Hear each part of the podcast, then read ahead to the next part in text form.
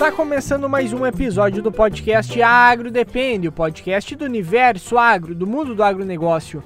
Antes de apresentarmos a mesa, gostaria de convidar todos vocês para que nos acompanhem em nossas redes sociais, lá no Instagram, no Facebook, no LinkedIn e também agora na nossa, no nosso canal do YouTube. Então segue lá, se inscreve no nosso canal do Agro Depende, que toda semana nós vamos estar postando os episódios nossos lá.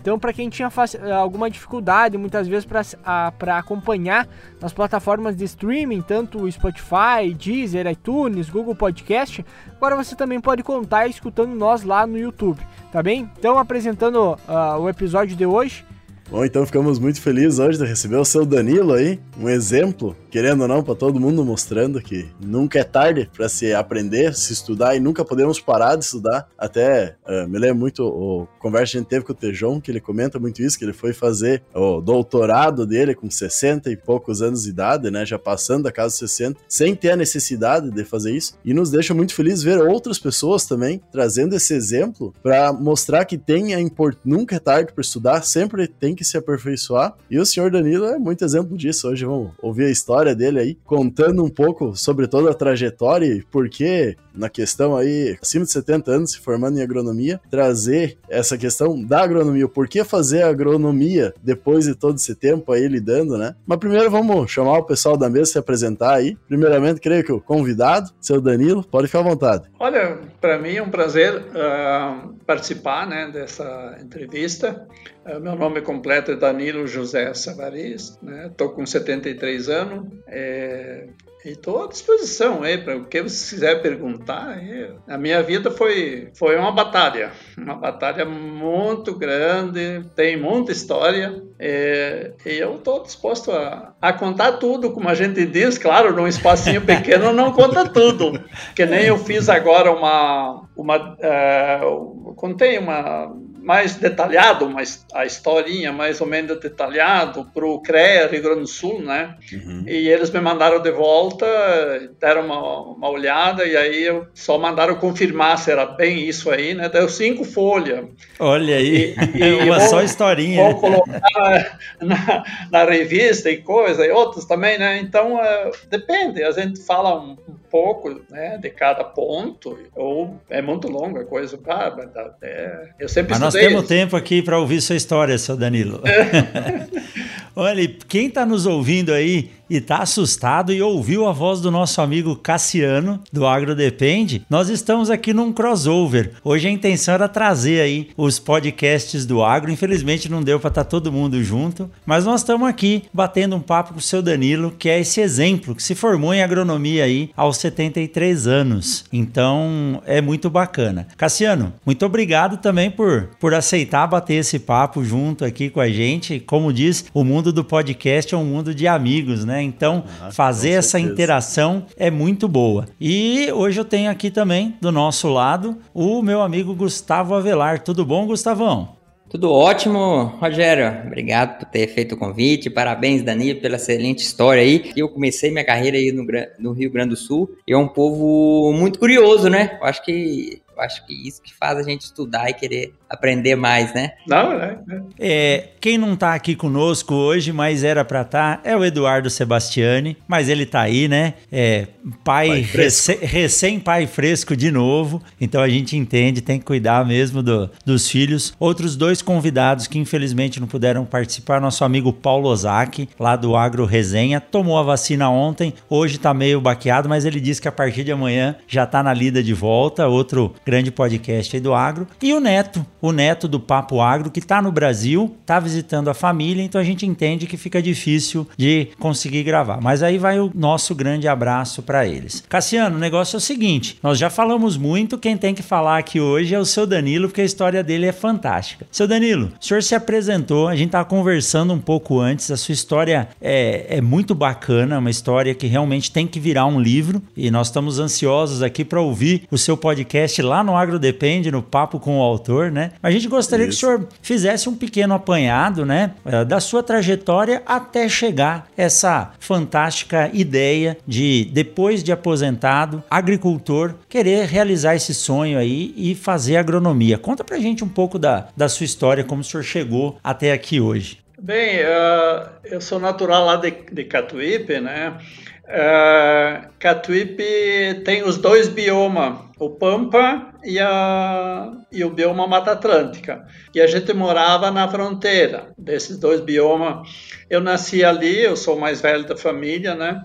Eh, tinha um lote rural, uns 30 hectares, mas era muito difícil ali a, a, para a vida, assim, né? Tudo era difícil, difícil. E, e eu nasci ali, conhecia todo o meio ambiente, mata, tudo, e começou a surgir a soja naquele, naqueles anos lá. Começou ali em Santa Rosa, né? Catuípe e tal. E, e a problemática da soja começou a monocultura, porque antes eh, você plantava linhaça, plantava feijão, plantava milho, plantava muita alfafa. O principal produto do meu pai derrubava a mata e colocava alfafa. Que a alfafa era muito vendida para o exército. Os trens levavam, porque no Rio Grande a metade dos exércitos do Brasil estava no Rio Grande, eles tinham medo de apanhar da Argentina, né? Então era tudo aqui. E eles precisavam ter cavalaria, né? Já o mundo da alfafa. Mas aí as, as terras se esgotavam rapidamente, né? mal planejado também, plantavam alfafa em solo encharcado e aí não tem como, né? Ela é perene, dura um certo tempo e não não tenha oxigênio para fazer a respiração ali e tal, né? Então começou ali. Eu eu estudei em um coleginho bem pequenininho, perto de casa, com muita dificuldade, frio extremo assim, né? E, e roupa, essas coisas antigamente quase não existia, né? Depois o meu pai até tinha que atravessar o campo e tinha muito gado bravo no campo. E a gente se molhava no campo, então eu tive que ir pela estrada num colégio mais longe para estudar com sete anos. Depois eu fui num outro que era mais perto e depois para fazer a quinta série, para fazer a admissão ao ginásio, era um vestibular para tirar o primeiro grau, né? Sim. Então uh, aí eu caminhava seis quilômetros e seis para voltar, né? Para ir na aula, porque tinha um professor rural que dava aula lá e, e, e, era escola rural daí, não era escola municipal. E era o único meio de passar no vestibular numa cidade, que nem Ijuí, por exemplo, né? Então eu fui estudar lá, eu, eu tirei lá a quinta série, daí fui fazer tipo vestibular, né? Eu queria ser professor no início, professor rural, né? Daí eu fui no Assis Brasília, em Juí, fiz o vestibular, tinha 108 candidatos e eram oito vagas. Acho que não acertei nenhuma questão. porque porque as escolinhas do interior não tinham essa estrutura, capacidade assim para né, te dar estudo direitinho, para me dar vencer a gurizada da cidade, né? Uhum. Aí estava meu pai lá, falou até com um senhor lá, Capuchinho, padre Capuchinho, disse, não, não, mas tem um colégio muito bom aqui, é o Industrial de Juí, foi fundado pelo Brizola, que era governador, né? Vai lá, porque até o filho do prefeito estuda, estuda lá, não deve ser bom, né? Eu fui lá, rodei de novo, né? Aí fui para casa em fevereiro, fui lá de novo. Aí eu passei, quer dizer, olha, dá o sofrimento para poder passar para tirar o primeiro grau, né? A insistência, né? É, passei, foi muito bem e tal e tal. Mas uma coisa eu esqueci de falar, no início, no meio da mata, eu notei que era muito difícil na colônia, naqueles anos, era tudo assim. Meu tio tinha 14 filhos, o pai tinha 9, o outro tinha 10, era tudo assim, né? E não tinha lugar para essas pessoas todas, né? E o que me, o que me mostrou que o mundo é bonito, existia um mundo diferente, não era só mata, agricultura, foi um rádio. Meu pai comprou um rádio que veio, um caminhoneiro buscou em São Paulo, tal de um rádio Jefferson, que era um rádio a pilha. E através desse rádio pilha eu assisti os lançamentos Apollo nos Estados Unidos, lá em Pasadena. Eu escrevi para Voz da América, Rádio Voz da América, José América, aquela turma, escrevi para lá. Eu escrevi para Deutsche Welle de Alemanha, BBC de Londres. Eu achava maravilhoso a indústria, né? Eu comecei, minha cabeça virou, né? Eu ficava no rádio até toda madrugada, um rádio. E, inclusive hoje eu fui ler um livrinho de bolso. O Ziri Silva é a mesma história minha, fundador da Embraer Embraer lá no ITA, que, uhum, né, sim. o Embraer, o Ziri Silva foi o fundador, ele conta num livrinho de bolso, ele conta que ele também descobriu o mundo através de um rádio, que era um rádio. Olha a comunicação fazendo a diferença na vida das pessoas, é, né, seu Danilo? Isso aí, isso aí, eu, eu, eu me identifiquei com aquilo ali, né? Bem, depois, daí eu fui para a indústria de Juí, Em Juí, eu arrumei emprego em São Luís Gonzaga, eu arrumei emprego em Juí, tudo, mas sabe, era um salário e meio e tal. E eu disse: não, isso aqui não vai me, me dar vitória na vida, né? Meu pai pobre, todos os irmãos lá. Daí eu, um dia eu estava na rodoviária, olha até o que eu estou contando o cara mais pobre, que eu acho que estudou em Pelotas, era meu professor. Ele me encontrou na rodoviária, meio aborrecido, ele disse assim, tu quer vencer na vida? Então é o seguinte, tu vai para o Parobé, em Porto Alegre, tira o técnico de construção de máquina, alguma coisa que tu gosta, porque tu já tirou mecânica aqui, vai lá e tira mecânica. Só que você vai ter tempo que não vai ter o dinheirinho para comprar uma lâmina para fazer a barba. Vai ficar barbudo, porque tu vai sofrer. Ele disse, mas é o único meio de tu vencer na vida. E eu fui para lá eu fui para lá e passei na primeira, no vestibular lá, daí eu tinha aprendido na cidade como é que era né, a coisa. E, oh, desculpe. Aí eu passei lá, né, e tirei o técnico de construção de máquina e motor. Mas daí eu já estava num embalo terrível, né? E lá, então, o Parobé era considerado o melhor segundo grau do Brasil na época, era equiparado com o Mackenzie de São Paulo, tá? Os meus professores do Parobé era assim, ó, engenheiro da PUC, da URG, de cursinhos, Varig, engenheiro da Varig, Coens uhum. Eletromecânica, Asfino Piratini, esse era o meu professor. Aí tu imagina. E aí eu saí tão bem que a CE forneceu uma bolsa de estudo e eu conquistei ela por seleção entre os formandos. Tinha 68 se formamos de construção de máquina e eu ganhei a bolsa. Aí eu fui lá no edifício Santa Cruz lá e recebi a bolsa, né? Daí me pagaram um ano lá no colégio e eu entrei na CE. Entrei na CE, aceitei o emprego, que diz, não, te dá uma bolsa, mas depois você vai trabalhar para nós, né? E daí eu queria ir nas usinas grandes lá de Salto Jacuí, Pastoral Itaúba e vim para Erechim.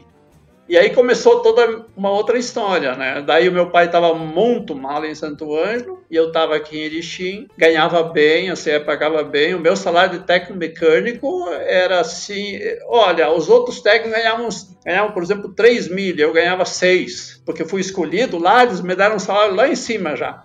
Os outros não. Os outros que entraram depois na CE por concurso, daí eu não fiz concurso, não fiz nada. Aí o salário é menor. Então eu ganhava bem, eu resgatei meu pai, trouxe Santo Ângelo com toda aquela filharada, comprei uma terrinha aqui em Áurea, botei ele ali, aí eu fui para Vacaria, assisti meu pai, eu peguei todos os meus irmãos daqui, levei para Passo Fundo, dei estudo oito anos para eles, segundo grau, tudo técnico agrícola e sertão ali, vocês sabem. É um irmão que botei em sertão, Sim. tem outro que é engenheiro mecânico, hoje trabalha aqui em Lixim. Então todos, assim, né? Foi uma história assim. É, aí poderia dizer assim, tá, mas daí você entrou na CE, você trabalhou 35 anos, eu trabalhei na CE, né? Mas assim, eu tinha trabalhado 10 anos na CE como técnico mecânico. Eu conhecia todo o Rio Grande, eu conhecia todas as pessoas da CE, eu estava sempre em Porto Alegre, como digo, toda essa maquinaria aí, eu mexia em tudo, né? Então, aí houve um, uma coisa muito interessante, porque sempre eu digo assim: tu só vence na vida com a ajuda das pessoas. Sozinho você não faz nada, você não vence. Ou você sabe trabalhar com as pessoas, ou você é uma pessoa decente, ou então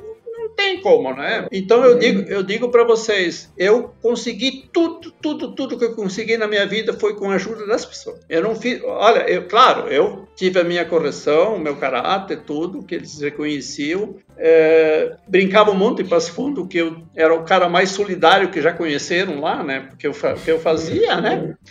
E assim foi, né? É, mas aí, para engenharia, me ofereceram a, a, CE, daí quando tinha 10 anos de tecnomecânica, tinha me destacado muito, tinha um nome grande na CE, tudo. Conhecia Itaipu, conhecia todas essas usinas aí para cima aí.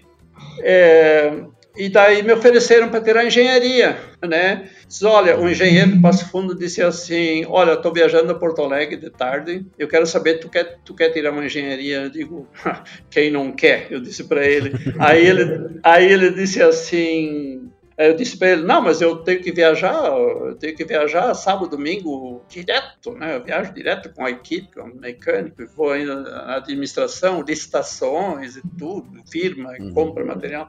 Aí dizer, não, não, eu, eu faço o seguinte, eu vou pedir para o diretor da CE lá, ele já te conhece, já, cada vez que tu ganhou a bolsa de estudo, aquele diretor tá lá, eu vou conversar com ele, tu já ganhou a bolsa, mas tu merece mais ainda agora, pelo que tu demonstrou, tu merece mais ainda, vai ganhar engenharia, só se tu não quer. Aí ele foi para Porto Alegre e disse, pode arrumar o horário, né?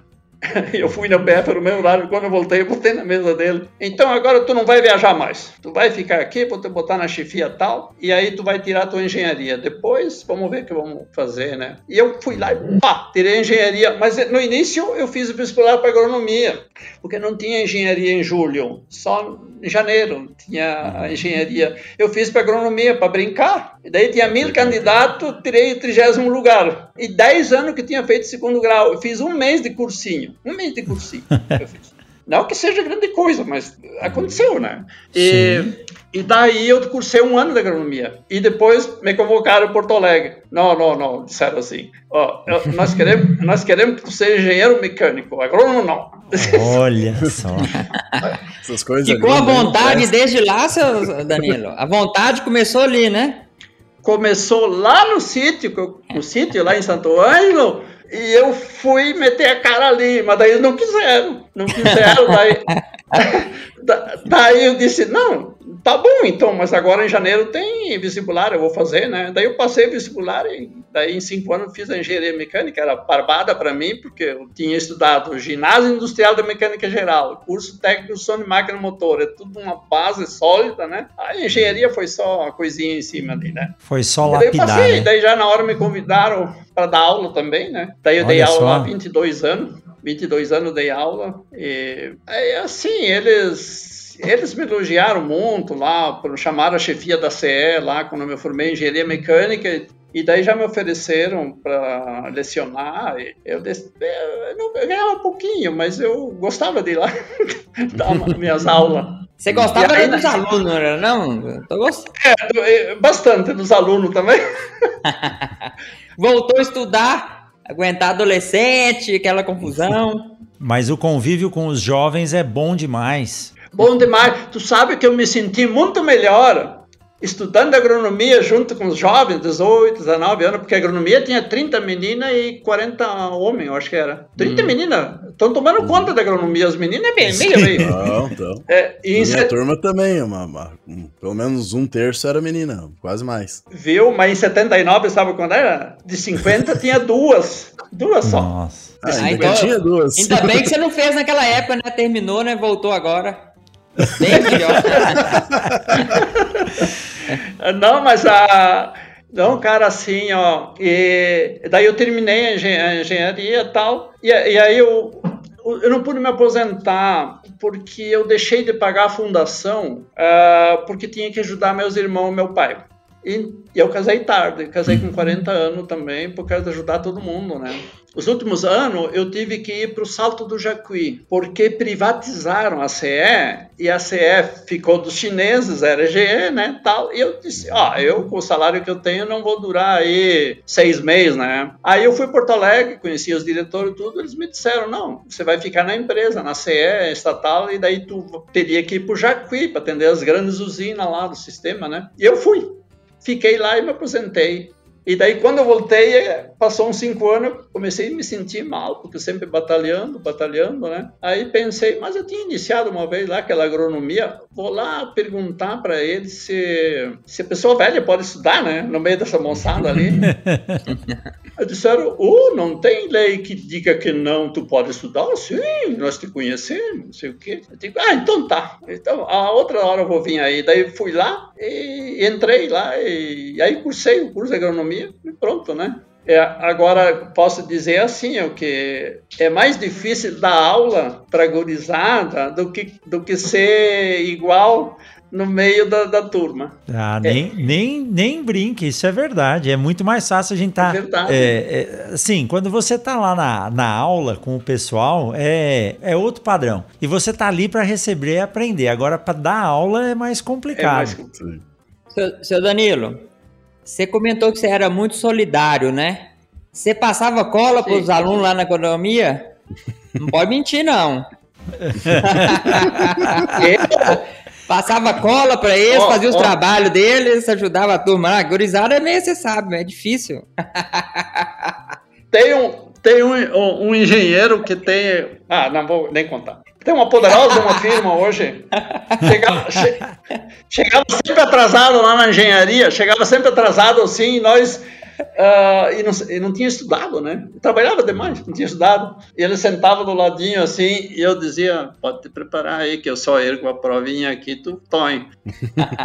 passei ele em várias, lá no Parobé, passei em várias. E eu tirei uma vez no Parobé. Mas, mas e, e na agronomia? Agronomia. Agora, agronomia. Agora. Na agronomia. Só me atentado na agronomia. Na agronomia. a melhor média que eu tive até hoje foi na agronomia. Os últimos três anos que eu estudei na agronomia, eu fiquei com média em torno de oito e pouco, sabe, ah, na agronomia. Não, ó, e outra, outra coisa, eu posso dizer para vocês e que o mundo caia, como diz o outro, eu não, não era decolar. Eu, ou passa, ou tira um, tira dois.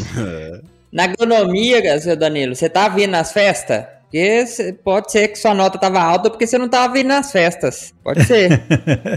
Não, é que, é que eles é tudo solteiro, eu sou casado, daí ah. eu não queria me empenhar nas festas. Dava, né? E daí um alemãozinho lá atrás, numa sala, tinha uns 50 alunos numa sala grande, o alemãozinho olhou assim, tava meio brincando lá, o professor na frente lá, né? Aí disse assim: É, o Danilo, a gente convida para depois da, da, da, da, das aulas, passar ali no, no, no barzinho mas ele não vai. Eu vou ter que pedir para uns outros ali convidar ele, porque ele deve ter cada coisa para nos contar. Dizia assim: é a aula vinha abaixo. A aula. Mas essa é a melhor parte. Não, eu ia dizer, mas só não temos um professor junto aqui, né? Ele não, não vai fazer de conta que não vai ouvir isso, mas o importante é que não tava te convidando ainda durante a aula de sair e ir pro bar lá para contar as histórias, né? Que é bem comum acontecer. outro dia, outro dia o professor, o professor de solos, né, tava num barranco lá, um barranco enorme, fazer o estudo do perfil do solo, né? Uhum. E aquelas meninadas, os rapazinhos ali, tudo e eu no meio, querendo com a pá, querendo ajudar a derrubar o Moro lá. E também no fim da aula o professor disse: vocês têm que errar agora, tem que errar bastante agora para não errar de, muito depois, né? Que estão formados. Daí eu disse: professor, professor, mas uh, se errar na agronomia, mora uma planta, não há muito problema. Eu disse para ele: eu, ah, tu tá sempre com essas tuas ideias. E eu piazava.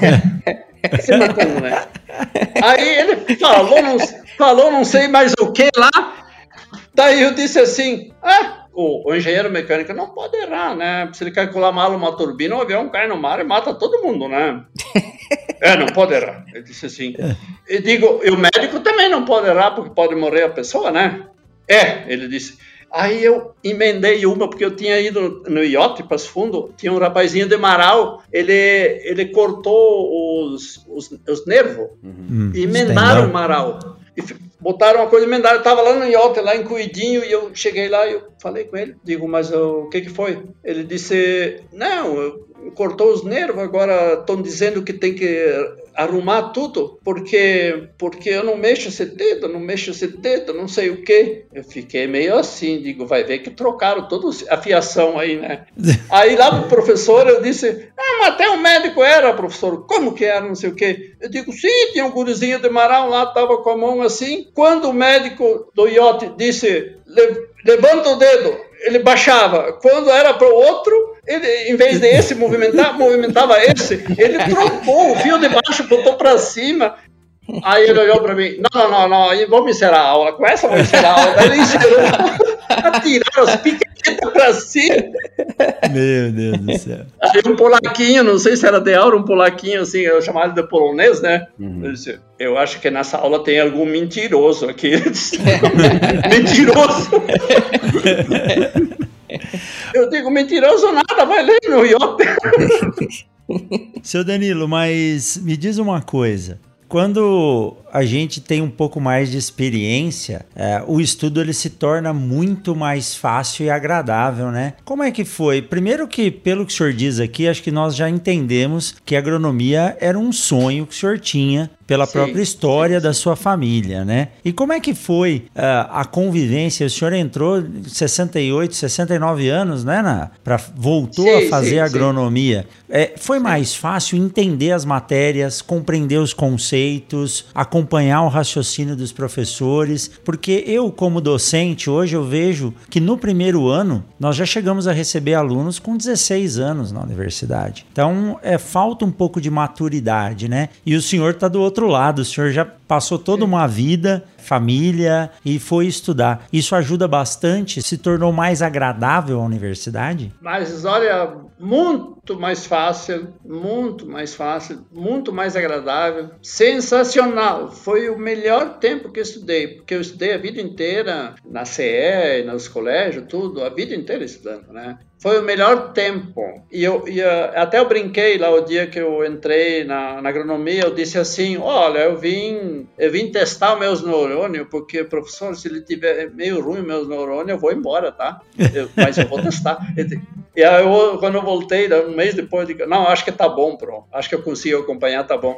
daí, daí eles davam risada, porque eles diziam que, que, vamos dizer assim, que eu era, bom, eu fui praticamente o melhor aluno, né, na agronomia agronomia. Um dos melhores, um dos melhores pelas médias, nota 10, tirava 10, tirava sensacional. E, e, muito mais fácil, porque na vida, na vida tudo é um somatório, tudo é um somatório. Qualquer experiência que tu tiver na vida te ajuda a compreender tudo, tudo melhor, tudo melhor, com certeza. É, e eu tinha uma curiosidade muito grande de compreender todas as mazelas eh, da agricultura quando eu estava lá nos primórdios em Santo Ângelo. Porque o que, que ocorria? Não existia assistência técnica, tá? Um agrônomo poderia vir lá uma vez a cada três anos e era um agrônomo do Banco do Brasil. Uhum. E eu descobri tudo agora na agronomia. Eu, o, o pai comprou seis porcas de raça. Quando foram ganhar os leitãozinhos, morreu todos os leitãozinhos, morreu as porcas. Uhum. Eu descobri na agronomia, peguei a professora e digo, professora, por que aquela raça assim, assim, assim, daquele porco assim, assim, assim, assim, por quê? Daquele suíno, né? Oh, sim, aconteceu. Porque teu pai não tinha aptidão, teu pai não sabia lidar. Uhum. Mas eu quero saber por quê. Aí ela disse, ah, eu vou te explicar. É que o teu pai cruzou com um porco pelo duro aí do interior e as porcas que teu pai comprou tinham um aparelho reprodutor quase infantil. É uma porca lá dos Estados Unidos, que era da raça Turok, parece que é. Uhum. É por isso que morreu todos os leitãozinhos.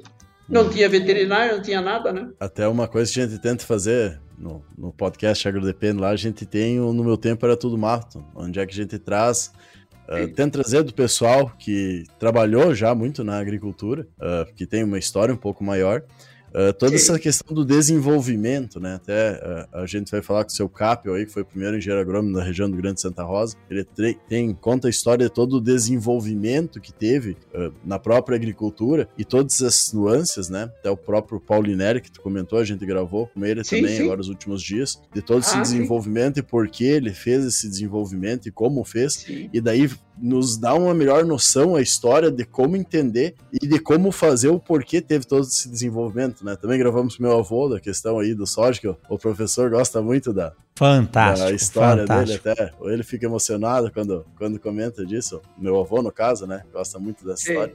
Então é muito interessante a gente ter essa história e todo esse contexto da transformação que nem tu teve que para chegar até onde é que a gente chegou e que nem tu comenta, muitas vezes no passado a gente não conseguia entender as coisas porque faltava toda essa questão teórica. E tu sim, mesmo comenta sim, com a Embrapa, né, todo o desenvolvimento sim, da tecnologia para uma produção dentro de um, de um clima tropical e subtropical que é onde é que a gente está presente, né? Então o desenvolvimento da tecnologia é muito grande. Mas voltando para a vida do senhor agora agrônomo agrônomo, né? Colega de profissão. E falaram que o senhor produz erva. E ah, daí sim. o pessoal, depende de quem ouvir, depende em qual canto do Brasil, vai achar meio estranho qual erva que produz, né? Mas é, Rio Grande do Sul, erva mate. é uma erva tradicional. Mas, sim, sim, sim. puder contar um pouquinho aí dos herbais do senhor, como é que puxou essa questão sim. da erva o senhor, que tem tanta história aqui no Rio Grande do Sul? Sim, é, quando eu trouxe meus pais lá de Santo Ângelo, em 73 eu já comprei uma terrinha ali, é, e ele, na divisa de Áurea, 15 quilômetros. É, comprei uma terrinha, tinha erva mate nativa, nativa sombreada dentro da mata de araucária, tinha muita araucária aqui de China, só araucária, né? E tinha pleno sol, mas era nativa que ficou pleno sol, né? Devido à plantação, né? Uhum. E comecei ali, daí eu comecei a, resolver plantar erva mate já há 40, 30 anos atrás. E todo ano eu plantava um, uma área, né? Fui comprando mais terra, mais terra, às vezes passava cinco anos, me sobrava um dinheirinho para tentar um, novo apartamento, tal. Eu resolvia, o vizinho queria vender, eu ia lá comprar. E foi uhum. arrumando. Daí fiquei com 80 hectares Hoje eu tenho 80 hectares, é, tem, as, tem é, todos os sistemas de erva mate que você possa imaginar, eu tenho lá. Claro que ainda não está bem cuidado, porque agora eu tenho o entendimento da, da cultura da erva mate. Agora eu peguei, porque eu fiz o meu TCC, eu fiz a minha, o meu relatório, eu incluí erva mate. Fiz sobre soja também, né? Milho, erva mate. Mas a erva mate, daí eu, inclusive, tem muitos é, tese de doutorado, já tem, né? Então eu resolvi uh, plantar erva mate. Nunca plantei soja. E aquelas histórias, né? Tem gente que fala, pô, mas é, o que, que ele quer com erva mate, né? O pessoal diz, por que, que não bota soja? Vai passear, né? Porque pode alugar para pode alugar para o granjeiro, né? né? Vai, vai passear. Mas eu adoro a mata, eu adoro o cascata, eu adoro a natureza.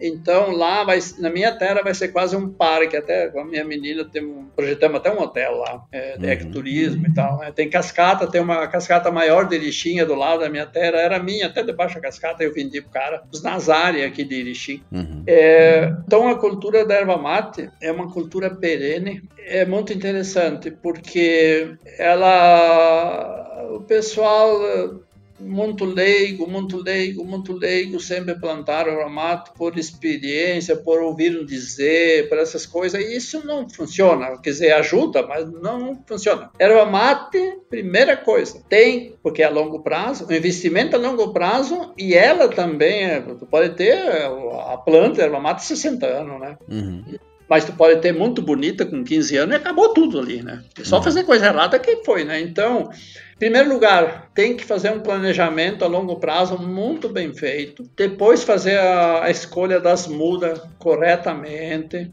fazer a implantação correta, o estudo do solo tem que ser muito bem feito, porque a erva mate não aceita qualquer solo, né? Uhum. E ela é uma cultura permanente. O soja o soja você pode, em quatro meses você colhe o soja, né? Então, o solo pode ser muito encharcável, né? Ou encharcado até um pouco, o soja dá, o milho dá. Claro que milho, solo encharcado, não, não é bem assim, né? Uhum. Mas só que é sazonal, né? No inverno encharca, mas no verão tá bom. Então tu colhe soja, milho, é produto. Erva mate não, o pé tá ali. E aí, aí se ficar o pé da erva mate ali, ou planta, né? É, vamos dizer assim, que houve um encharcamento todo mês de julho e agosto. O que, que vai acontecer? Vai acontecer que é, o, todos os vazios do solo vão ficar cheios de água, não vai ter oxigênio livre. E o que, que vai ter? Vai ficar com a anoxia quando não tem nada de oxigênio, vai ficar com hipoxia quando tem um pouco, temporariamente tem um pouco. E daí a planta fica lá, num ano ela quase morre, mas depois vem oxigênio, ela sobrevive de novo, depois ela começa a acionar o, o metabolismo secundário, porque ela começa a pegar estresse de várias formas primeiro estresse da erva mate é o excesso de radiação, porque ela, ela se diferenciou ao longo de milhões de anos na sombra do pinheiro. Uhum. Porque onde tem o pinheiro, a erva mate foi atrás, né? Entendeu? Então ela quer meia sombra, ela gosta meia sombra, né? Então, a pleno sol, vamos dizer, a pleno sol, o crescimento vegetativo é praticamente, vamos dizer, é proporcional, diretamente proporcional à, taxa de radiação, mas uhum. só que isso não se verifica assim como 2 mais 2 é 4, né? Então, mas o primeiro estresse é a radiação. O segundo estresse, solo encharcado, por exemplo. Outro estresse é o vento. Outro estresse, a temperatura. Era a mata no meio da mata, tem a temperatura amena, né? A pleno sol é outra. Ah, o vento. A pleno sol, vento, vento, vento, vento frio. Cai a folha no meio da mata? Não. Outro estresse que ela se manifesta, que ela está muito estressada, é a emissão de semente. Então, no mato, Uma planta de erva mate pode ser uma planta grande, por exemplo, ela vai emitir 10, 20, 50 sementes. Uhum. É frutinha, né? Depois dentro tem 4, 5 sementinhas. A pleno sol, ela emite um milhão de semente, né? A pleno sol, ela fica só semente, cai até as folhas. Fica só semente. Então, cada dois anos, às vezes, tu não consegue colher só semente. Ou cai a folha por estresse, por vários tipos de... Bom, até hoje não descobriram bem por que, que ela perde a folha. Claro, com 22 meses, 24 meses, ela, ela perde por envelhecimento, né? Caduca, né? Tal. E na sua área, ela é sombreada, seu Danilo? Sim, ó... Eu tenho área sombreada com eucalipto, plantada sombreada com eucalipto. Eu tenho erva mate plantada sombreada com até timbaúva tem uma área, que é uma uhum. leguminosa fixadora de nitrogênio, né? E ela tem esparsamente deixa entrar o sol também, né? E tem uma área grande, tem o grande não, sete hectares lá que eu plantei bracatinga. Bracatinga é uma leguminosa, é uma árvore, né? Leguminosa que te dá madeira para para móveis e tal, e te dá um mel, é, é a única Sim. árvore que tem flores aí em julho, né? Uhum. E aquele mel também, é, o melato, que eles chamam, como é que é, é para exportação, foi eleito o melhor mel na Ucrânia, o melhor do mundo. 90 e poucos mel lá eles ganharam aqui de Santa Catarina. Ah, é uma cochonilha que vai lá e daí a abelha pega a excreção da cochonilha, que ela retira da árvore, tem toda uma história aí, né?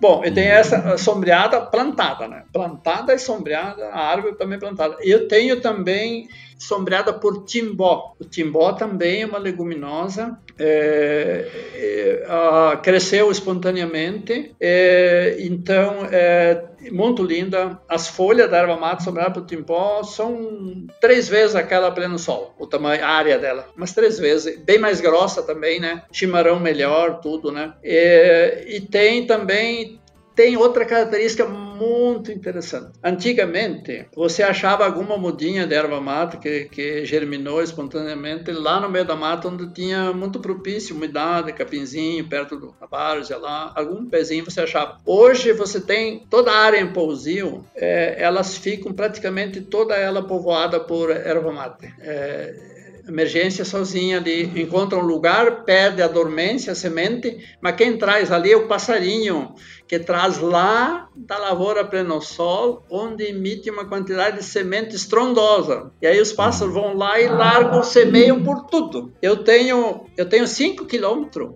Se tu sair assim, ó, 5 quilômetros, uns 50 metros para dentro da mata e uns 50 para fora da mata. Então, a, a influência do sombreamento pega em torno de 5 quilômetros, vai costeando tudo até. Eu peguei o mapa do Google e fui medir, para achei curioso, né?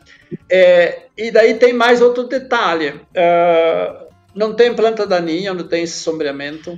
A broca não gosta muito de sombreamento, ou se tem algumas, tem os pássaros, porque tem onde eles se abrigarem por aí, na né? pleno sol já o pássaro vai de vez em quando, que a broca é a pior praga que tem erva mate, né? E, e, tem os mandarová, e tem outras coisas, tem a broca dos ponteiros também, né? E tal. Mas a, aquela brigada, aquela brigada, porque é assim, ó, por exemplo, a bracatinga, ela deposita por hectare em torno de 8 toneladas de serapilheira, que a, a bracatinga, ela não é folha caduca, mas ela está sempre fabricando folhinha, folhinha e largando, porque ela é pioneira e ela não Sim. dura mais que 15, 20 anos ela mora, né? E o Timbó, experimento pela Embrapa, o Timbó chega a depositar, eu fiz o um ensaio lá para o TCC, para mim deu, uh, deu 18 toneladas, e, e é que estava mais junto os Timbó, acho. Uhum. Para a Embrapa deu 14 toneladas. Uhum. Só que essas 14 toneladas representam por ano, por hectare por ano, um depósito de mais de 250 quilos de nitrogênio e uhum. mais potássio e fósforo que deposita muito. Eu não sei se trocando agora, mas a bracatinga é, parece que é o fósforo que ela, que ela deposita muito. Pode Porque assim, uma, uma árvore, tu sabe, né? Uma árvore tem raízes que vai lá embaixo. Ela explora um, uma altura de perfil muito grande e ela uhum. traz para a copa uhum. e depois ela larga, fica por cima e a erva mate, como tem as raízes bem por cima, já aproveita, aproveita. essa biomassa que vai mineralizar depois com a água vai entrar para raízes da erva mata. Hum. É muito então, interessante.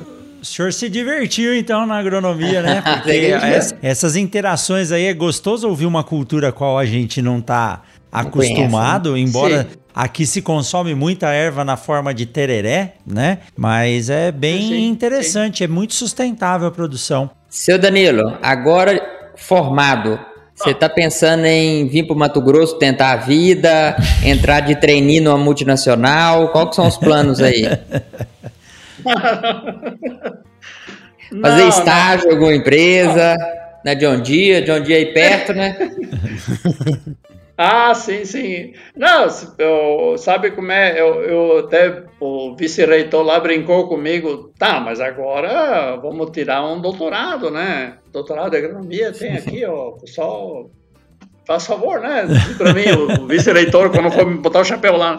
Aí eu disse, não, não, eu, todo mundo sabe que eu vim tirar agronomia para resolver as minhas dúvidas, das mazelas, tudo que meu pai passou lá na infância, naquele problemático lá. E também para mim aproveitar, já que eu tenho erva mate, eu gosto muito da erva mate e outras árvores que tem, porque tem mata ali que é uma loucura, né? E compreender, porque sem tecnologia, sem saber as coisas, não adianta se meter, porque é, não tem mais jeito, não tem mais lugar para quem eh, é leigo, assim, né? Então eu pensei assim, digo, bom, vou usar a agronomia agora para cuidar minhas coisas aí, né, tal. E ele brincou lá, do, do, eu digo, não, não. Ah, daí o outro dizia, eu vou escrever meu livro. Ah, disse, eu vou aí sim. ficar em algum lugarzinho, eu vou escrever, começar a escrever um livro. Disse, é interessante, porque uma vez eu até fui lá no Parobé, é, Parobé, na escola da CE, lá em Porto Alegre, eu fui tirar um curso de psicologia aplicada ao trabalho, era uma professora da URGS que estava dando lá até aquele dia eu estava meio com dor de cabeça e tal, ela me deu um remedinho lá que ela tinha, um Neusaldina ela tinha na bolsa, tá, me deu lá, né? Eu falando assim e tal. Aí ela pediu para cada um contar mais ou menos a história, tudo aí. Aí eu digo, olha, eu não tenho nada a esconder, eu posso ir na frente e contar a minha historinha, mas tudo, até nos mínimos detalhes. Eu disse ela assim, olha, você é, é.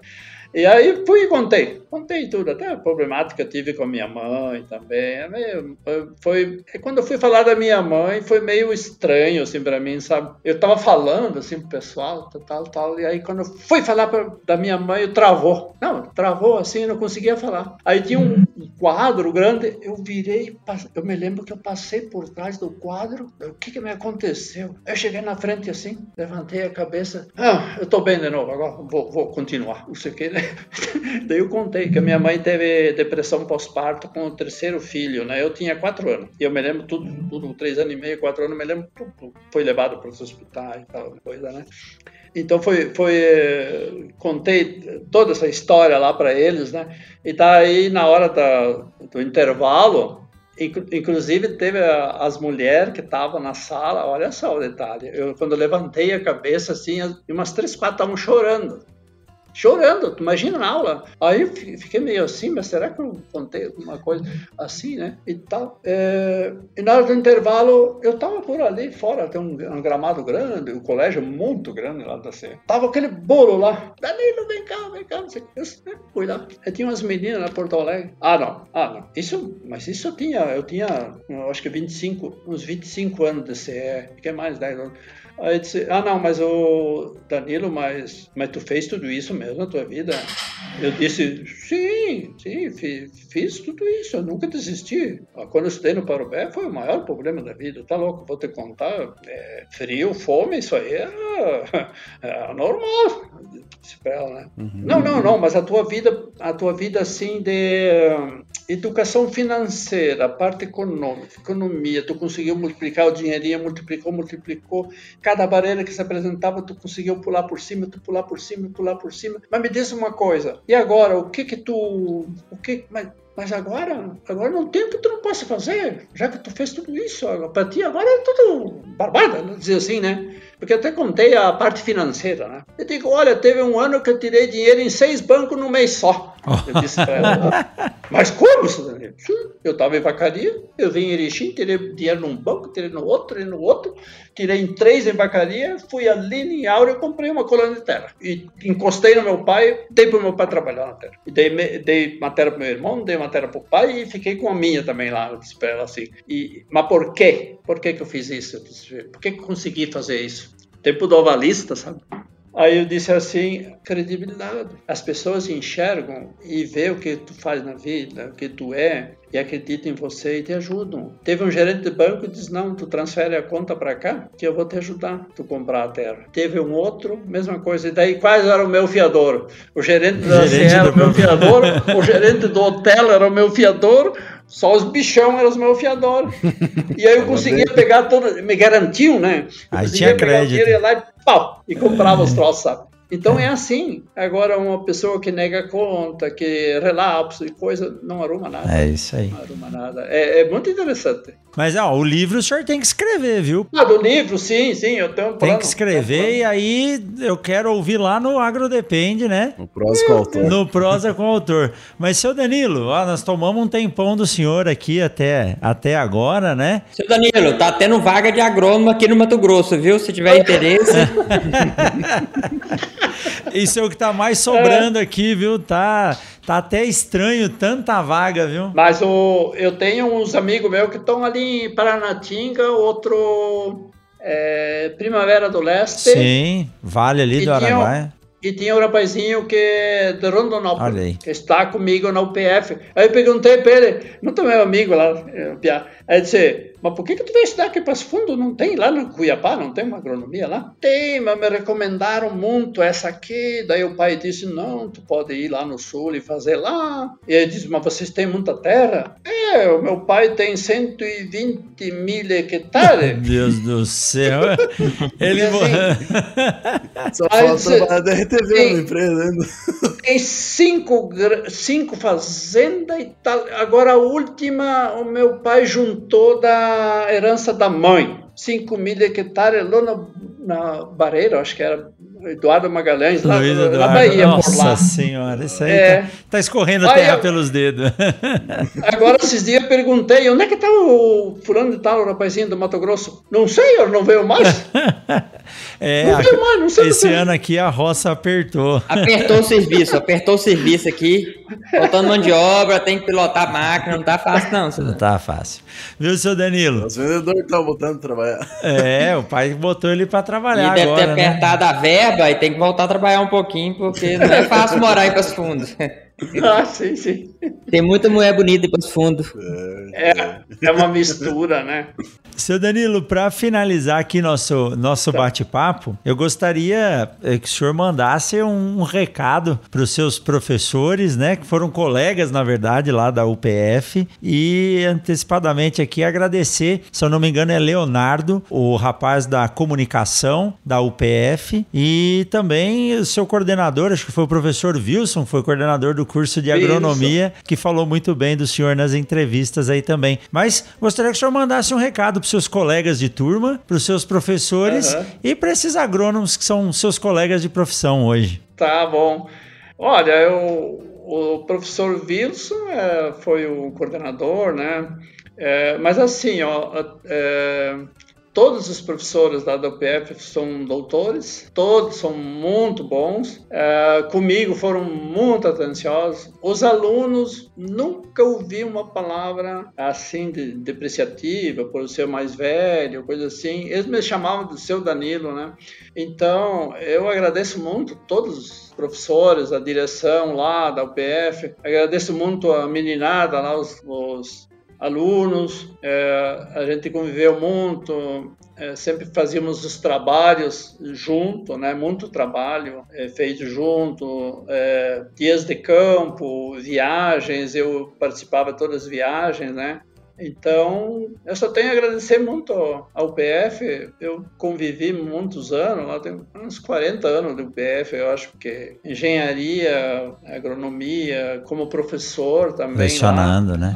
É, muitos anos. É que antigamente até os professores eram ah, engenheiros de empresas que iam dar aula na UPF, médicos, né? É, porque eles não tinham um quadro assim formado, né? Hoje já são doutores, todos preparados. Inclusive alunos meus lá da engenharia vieram para a Unicamp, aqui em São Paulo, se formaram doutores, tudo, e hoje estão lá. E até um dia eu estava almoçando com um lá, dizer, Danilo, tu, tu, tu não lembra, mas eu fui teu aluno. Olha só. tu, meu aluno? Eu disse, Sim, eu fui teu aluno. E depois eu fui para São Paulo, daí voltei. Não tem coisa melhor do que isso, viu? É, eu... Aí digo, mas meu Deus, tu era o Edson, aquele pequenininho lá? Sim, disse, oh, meu Deus do céu. É, não tem coisa ah, melhor. Tem cada, cada história, olha. Tinha um da Espanha também, tinha um lá de Madrid que dava aula para nós. O cara era, o cara era um gênio. O cara era, ele se formou em Minas Gerais. Ali ele tirou siderurgia ou metalurgia em Minas, em Belo Horizonte, acho. Ele tirou. Uhum e dava aula na, na engenharia. O cara foi vice-reitor depois até. Muito bom.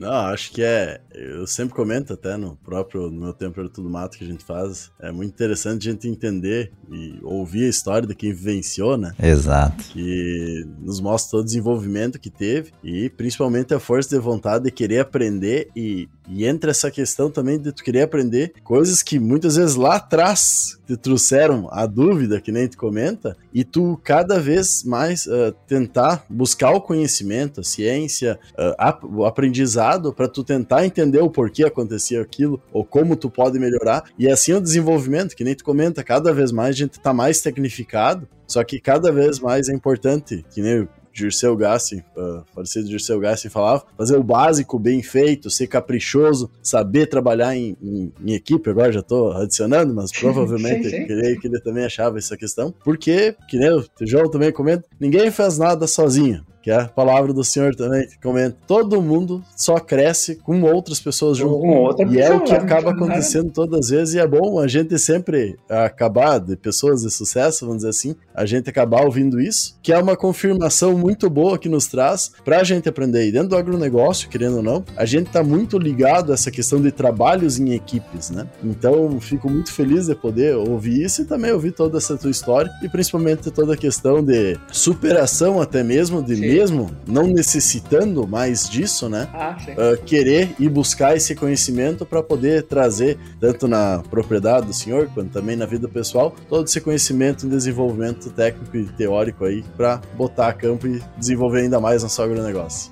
Obrigado, obrigado. Danilo, seu Danilo, só tenho que agradecer a oportunidade de você estar passando um pouco do conhecimento e história de vida fantástica, motivadora. É, mostra que se você batalha, se você estuda, se você busca fazer o melhor por você e pelas pessoas que estão do seu lado, sucesso é uma consequência. Parabéns pela história e obrigado pela oportunidade de estar te conhecendo aqui nesse podcast e estar aprendendo bastante com você. Tá bom, obrigado, obrigado por tudo aí a, a participação e, já fiquei conhecendo vocês também. Estamos aí para qualquer negócio, a gente vai ficar por aí qualquer dia.